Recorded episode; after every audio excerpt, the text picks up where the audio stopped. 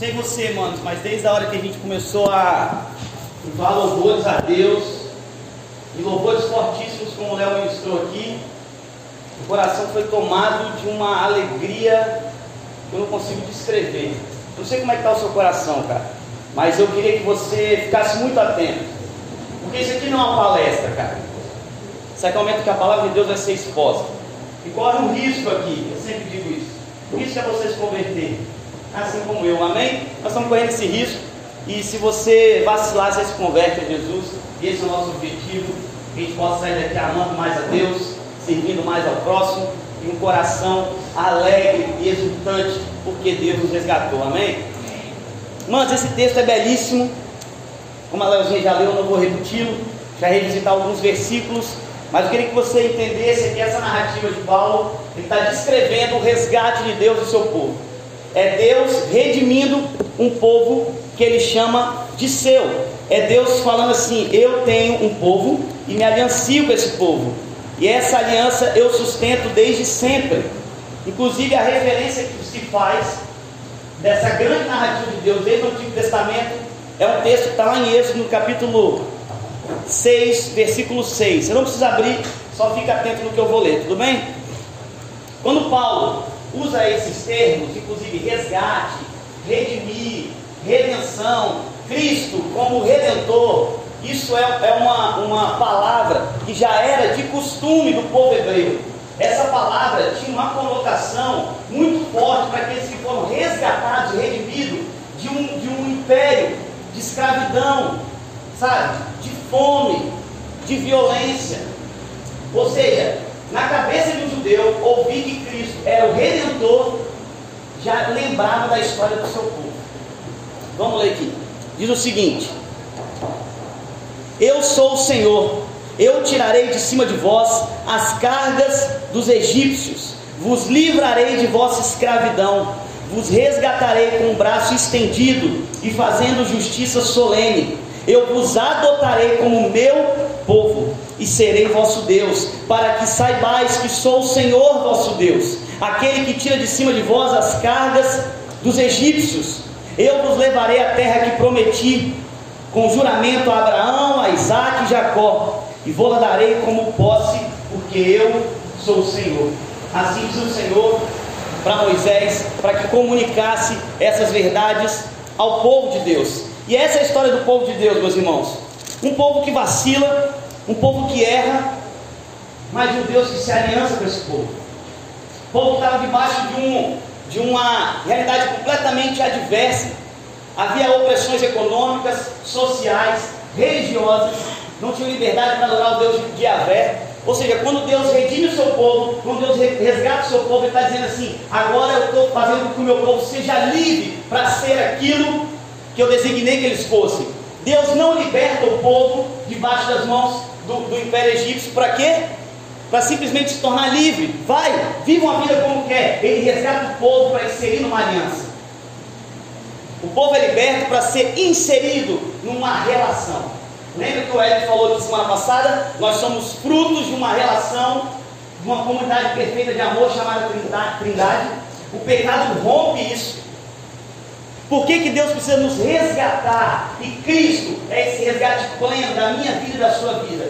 Porque o pecado fez com que a gente se distanciasse da verdade, das promessas de Deus. E essa palavra redenção, eu queria só que você entendesse o contexto, para que você absorvesse assim a, a profundidade do que é dito no texto.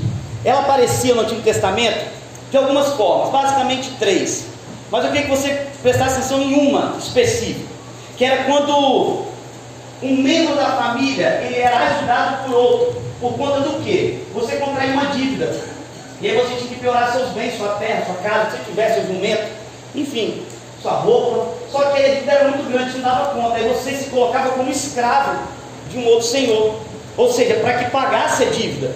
E aí na lei, ele permitia que um membro da família próximo pudesse resgatar esse cara. Ou seja, ele abriu uma brecha, beleza, eu te deve. Mas se um membro próximo seu, membro da família, pagar o que você deve, você pode sair debaixo da, da, da minha tutela aqui e sua dívida está paga. Ou seja, havia uma possibilidade de resgate de uma, de uma, de uma situação de opressão, desde que fosse um membro da família. E quando Deus fala que está redimindo o seu povo, resgatando o seu povo, Ele está falando assim: primeiro, Ele está usando uma palavra que diz respeito a uma relação familiar. É Deus se aliançando com o povo que Ele chama de seu, numa relação de família. Isso é muito doido. Oh Deus, Deus está resgatando aqueles que já eram dele e que se perderam por contrair uma dívida que é o pecado. E o salário do pecado é a morte e a distância de Deus o afastamento da comunhão plena com Deus. Ou seja, nós contraímos uma dívida, nós arrumamos um problema, fomos afastados por isso, e Deus fala como parente, em Cristo Jesus, como nosso irmão mais velho, eu resgatarei meu povo para mim, em favor do meu nome. Nós merecemos não, mas nós servimos a um Deus de graça e de amor. As narrativas do Antigo Testamento é o tempo inteiro, meus irmãos, o povo virando as costas para Deus. Deus promete uma terra, para esse povo, e esse povo é incrédulo. Um minutinho que Moisés vacila, o povo já adora outros deuses, e ainda assim Moisés se coloca na brecha, intercede pelo povo, fala: Esse povo é errante, Deus, mas em favor do seu nome, da sua aliança, e, e, e, e do que o Senhor é, livra o meu povo do juízo, concede a terra que o Senhor prometeste, e que o Senhor se aliançou com Isaac, com Jacó e com Abraão. Por amor a ti, Deus, não deixe que meu povo pereça. Então, quando a gente lê Colossenses, você tem que se colocar nesse texto e entender que é um resgate de alguém que se coloca numa relação de família. Você é resgatado para fazer parte de uma família. Por isso que não é possível que você seja cristão e diga agora eu sou cristão por mim mesmo, agora eu sou cristão por viver uma vida só. Não é possível. Por isso que existe o corpo de Cristo corpo de Cristo é a igreja espalhada por toda a terra. Isso é a beleza. Você é resgatado de um império das trevas, um império de, de pecado, onde você servia você mesmo, onde você estava completamente distante da vontade de Deus. Deus te resgata para um novo lugar. E esse novo lugar está debaixo de uma nova aliança, uma nova e eterna aliança. E aí eu queria que você pensasse, compreendendo o que é a redenção de Deus, que a cruz essa redenção plena. Porque Deus resgata o povo lá do Egito, mas depois tem vários momentos que Deus tem que fazer muita coisa ainda. O povo vai errando, e aí ele vai se refazendo a aliança, e vai exortando o povo, usa os profetas para lembrar aquilo que Deus já tinha feito. Não é isso? O tempo todo os profetas anunciam o quê? Aquilo que Deus já fez, para que o povo não se esqueça de quem Deus é. Trago à minha memória aquilo que me traz de esperança. Jeremias, depois que, que o povo de, de, de Israel é exilado para Babilônia, ele fica na, na, na, Israel Judá, numa situação de pobreza, de calamidade, e ele fala assim: Eu preciso trazer à minha memória aquilo que traz esperança. E o que, que traz esperança para Jeremias? Ele saber que o povo dele tinha resgatado, sido resgatado, restaurado de uma situação próxima da que ele estava. O seu povo estava agora debaixo de um outro império, sob o jugo de um outro estado tirânico. E ele falou assim: Eu preciso lembrar quem meu Deus é. É o Deus que me sustenta, que sustenta o seu povo, que está aliançado com aqueles que são dele. Por isso nós precisamos entender isso, cara. Para que a gente se posicione como povo redimido de Deus. Se nós somos o povo que Deus resgatou, a gente precisa se perguntar qual é a forma de se viver como povo redimido de Deus. Já se fez essa pergunta?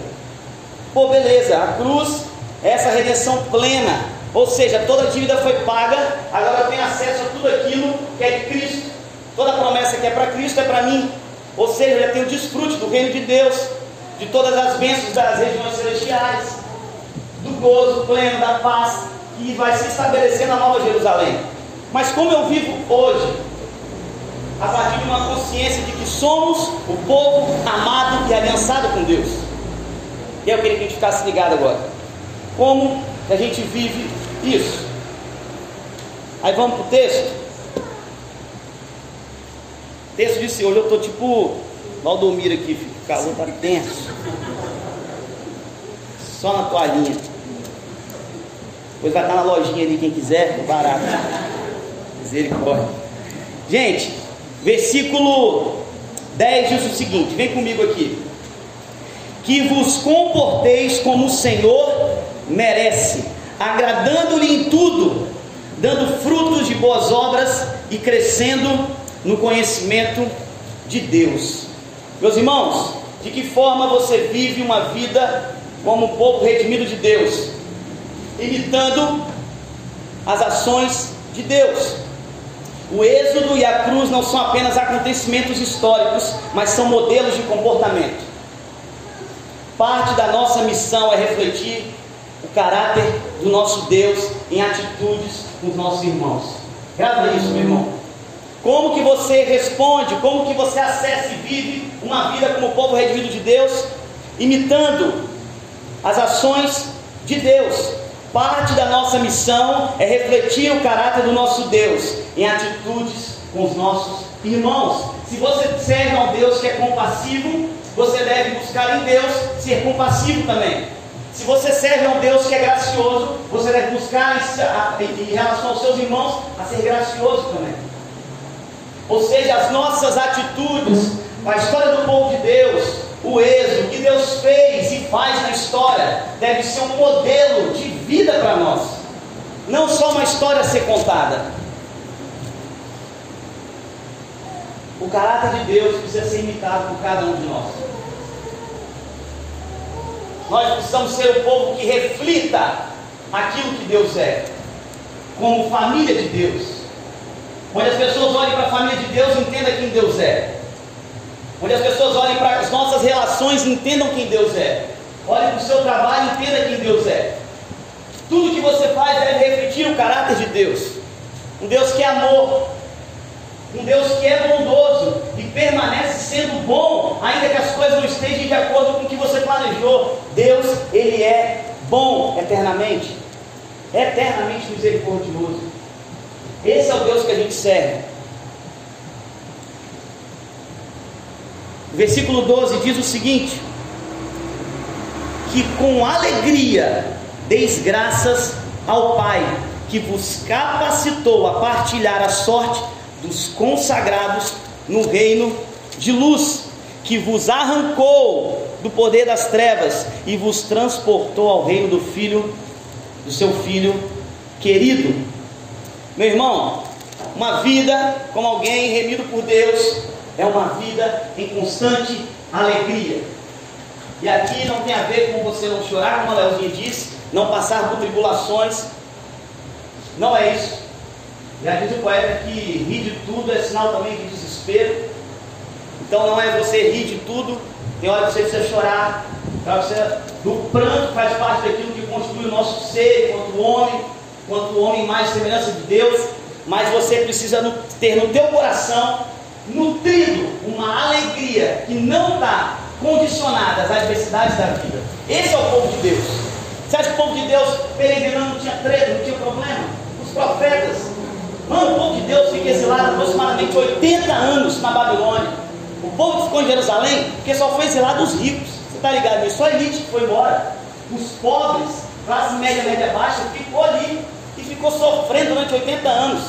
Quantas crianças cresceram, nasceram e morreram sem nem conhecer a sua do seu povo, sem nem ter o privilégio de adorar no templo do seu povo? O povo sofria, mas havia nos lábios daqueles que estavam perseverando em meio às tribulações alegria. Você deve ter consciência daquilo que Deus já fez por mim e por você. A cruz é esse motivo de alegria salmista, lá no Salmo 71, versículo 23, diz: Os meus lábios gritarão de alegria quando cantar louvores a ti, pois me redimistes.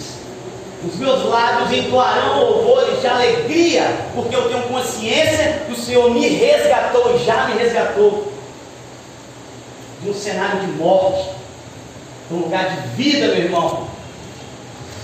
Sabe o que, que deve ser o culto? Todo culto deve ser um culto pascal, um culto de alegria, que a gente possa exultar, se alegrar diante de Deus, porque Deus nos libertou. Você já não é mais escravo do pecado, meu irmão. Você só fica escravizado no pecado se você quiser, porque o sangue de Jesus já nos libertou.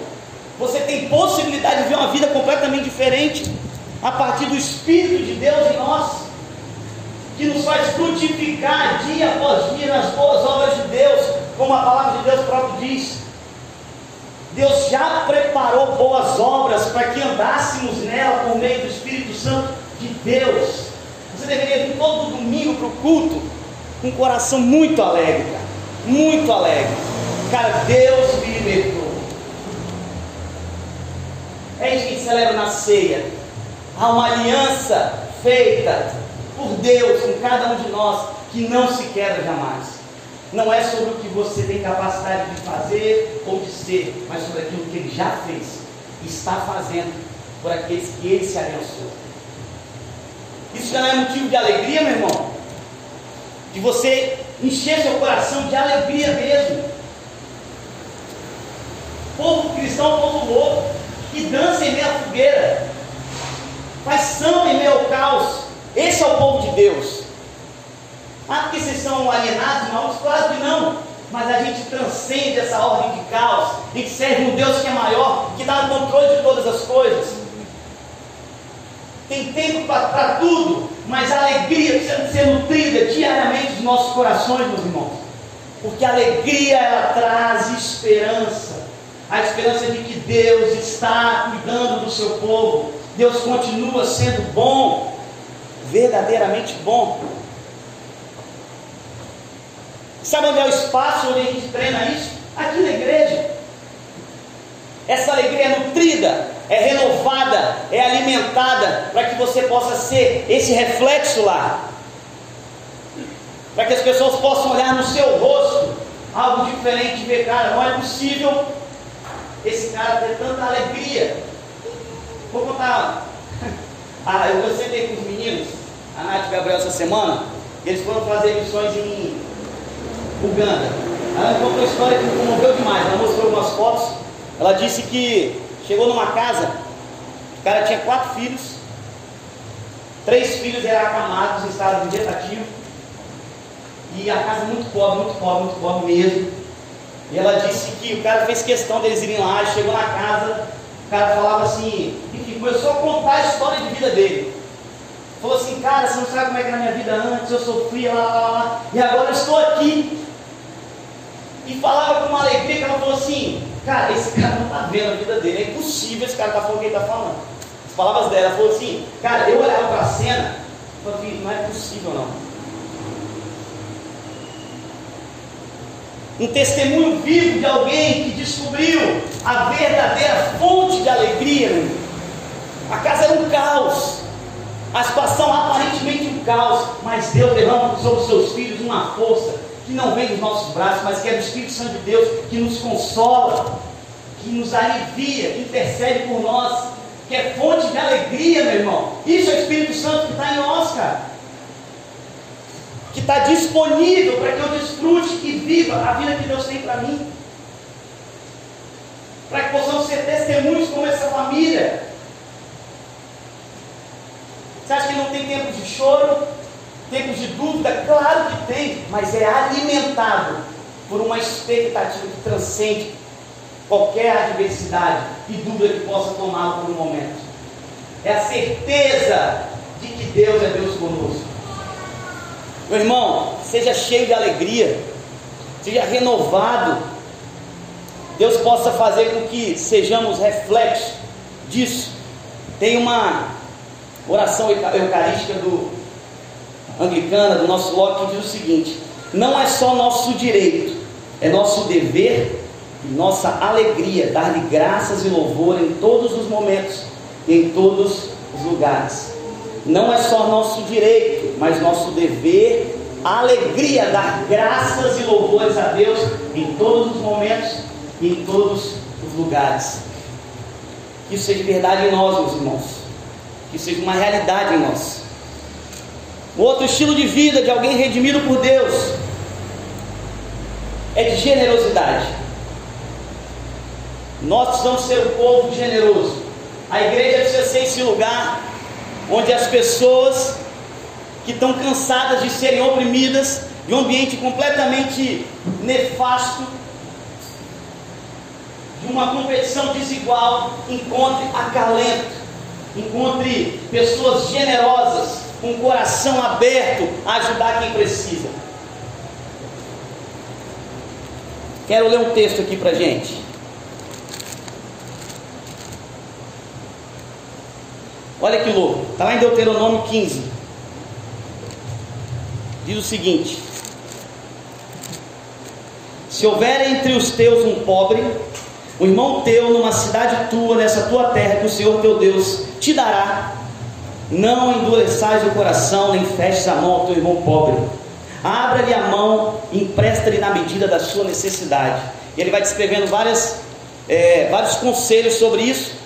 E aí lá no versículo 15 ele fecha assim: recorda, ou seja, faça tudo isso. Porque lembre que você foste escravos no Egito e que o Senhor Deus te redimiu. Por isso eu te imponho essa lei. A lei que foi estabelecida para ser generoso com todo aquele que passa dificuldade, para ser auxílio ao pobre, é uma resposta ao que Deus fez. A redenção de Deus por cada um de nós deve nos lançar um coração generoso a todos que perecem e que sofrem. Não é possível você estar diante de uma pobreza e do teu irmão que não tem o que comer em casa e não se compadecer. Isso é lei de Deus para os que foram redimidos, meu irmão. Se você faz parte da família de Deus, foi resgatado desse império, isso é um novo modo de ser no mundo. Por isso que toda vez que a gente vê alguém vivendo o oposto, ou dizendo o oposto, ou fazendo políticas que faz, que, que enfatizam o oposto que Deus diz, nós devemos nos posicionar de forma radical a isso. Porque é ferir princípios divinos. A igreja do Senhor, ah, mas o Estado é isso, o Estado é aquilo. Que sejamos nós, essa proto-comunidade da cidade celestial que Deus está edificando, meu irmão. Você começa a ensaiar isso aqui. Você conhece ali o teu irmão, quem precisa de, de grana, quem está com conta atrasada, que sejamos nós esse ensaio vivo, meu irmão, para auxiliar a dor um do outro. Que não seja só um ajuntamento de pessoas que nem se conheçam, não, mas que a tua dor possa ser no bolso do outro, que ele sinta dor também ao, ao suprir financeiramente, ao ser auxílio na pobreza, é que é material mesmo. Tiago diz que se você tem todos os recursos do mundo, mas nega auxílio ao seu irmão, você não ama a Deus. E sem dúvida, você tem recursos que podem amenizar a vida de alguém. Meu irmão, esse texto me confrontou demais. Porque se nós somos o povo resgatado de Deus, se Deus nos redimiu, não é possível viver da mesma forma. Há uma nova forma de ser no mundo. Nós precisamos ser esse sinal de esperança. Sabe, um povo que sofre lá fora, quando entra aqui, parece que foi transportado para um novo lugar. Fala, cara, aqui as pessoas ajudam, aqui as pessoas amam, aqui as pessoas choram com as tuas dores. Que lugar é esse? É a igreja do Senhor. Tem pecado, tem pessoas que estão procurando ser transformadas? Tem, mas tem poder de Deus para transformar as dores em alegrias, pobres em pessoas dignas. Essa deve ser a comunidade visível de Deus. Você precisa ser desafiado, meu irmão. Não é vir aqui consumir uma boa palavra e ir embora para casa de uma vida comum. Nós não fomos resgatados para viver uma vida comum. Você entende isso? Eu consigo isso? Não, só com auxílio do Espírito Santo de Deus. Nós lutamos contra isso, meu irmão. O sistema está como está, né? porque o povo é ruim, porque eu e você colaboramos para esse caos social, para esse caos político, para esse caos econômico. Não é o povo certo apontando quem está errado, nós colaboramos. Por isso nós devemos ser o povo que se prostra diante da cruz diariamente, buscando transformação. Para que sejamos um sinal visível, meu irmão. Ansei por isso, cara. Seja desafiado a começar hoje a viver uma vida diferente.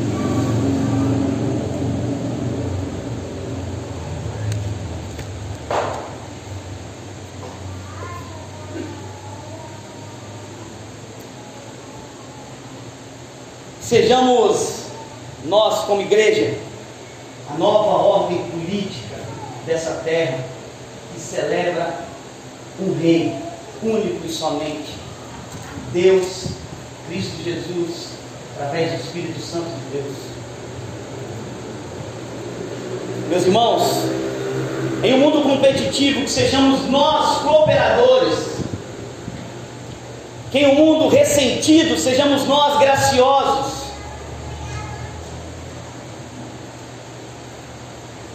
Em um mundo de desigualdade, sejamos nós uma comunidade do amor.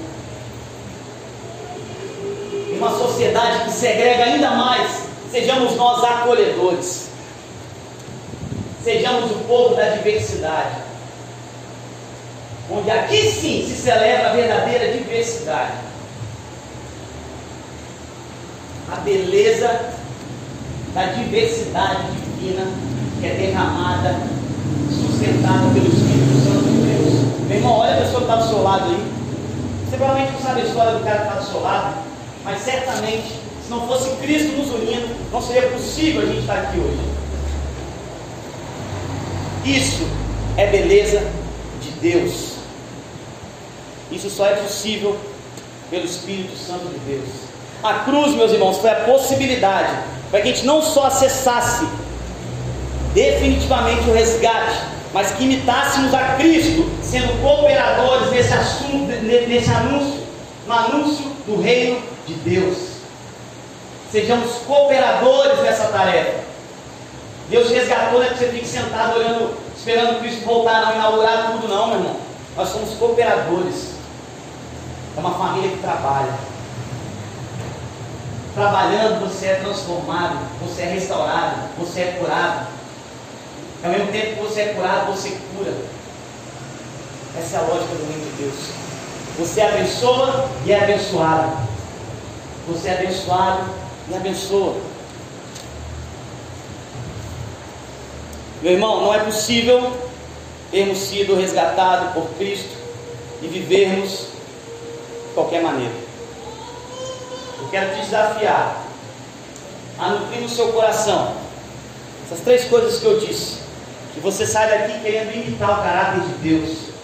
Tudo que Deus fez, tudo que Deus é, tudo que Ele permanece fazendo e sendo. Que você nutre o seu coração de alegria. Se você já não tem mais alegria, peça a Deus. Deus renova em mim a alegria da tua salvação para que eu tenha convicção e certeza de que eu fui plenamente resgatado, restaurado e redimido pelo poder do seu sangue. E seja você uma resposta viva de auxílio aos que sofrem. Esse é o chamado do povo de Deus. Que Deus nos abençoe. Queria que você ficasse de pé.